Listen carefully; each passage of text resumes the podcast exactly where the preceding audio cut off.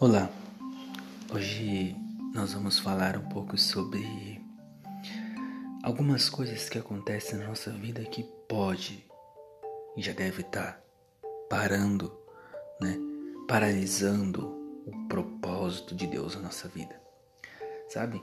Às vezes a gente não percebe, mas pequenas coisas podem nos parar. Às vezes a gente também se acomoda e se acomodar é, com conforto.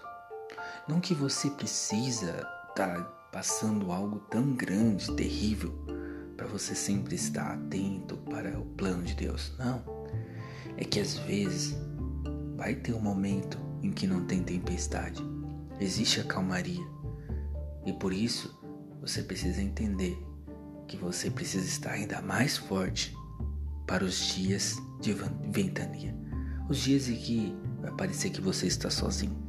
E sabe o que, nos, o que vem distraindo a gente? São pessoas, são pequenas coisas, são situações em que a gente pensa assim: ah, isso aqui não tem problema, não prejudica ninguém. Sabe? Às vezes esses pensamentos podem nos fazer parar e não romper. Existe algo tão poderoso de Deus para as nossas vidas que, se a gente entender que somos uma semente de Deus e aonde Ele nos colocar, nós precisamos crescer, multiplicar e o tempo todo deve se multiplicar. Isso é interessante da parábola do talento, em que aqueles homens multiplicaram. Então, se a gente não faz isso, em vão é o propósito de Deus em nossa vida, em vão é a existência de nós estamos aqui na Terra. Então não faça isso. Não deixe essas pequenas coisas te distrair. Vamos romper. Vamos romper. Ei, acredita. Você é uma semente de Deus que precisa romper. Então faça isso. Não deixa essas situações paralisar o plano de Deus na sua vida. Como Moisés, que fere uma rocha e não consegue entrar na terra prometida e paralisa aquilo que Deus tem para fazer na vida dele.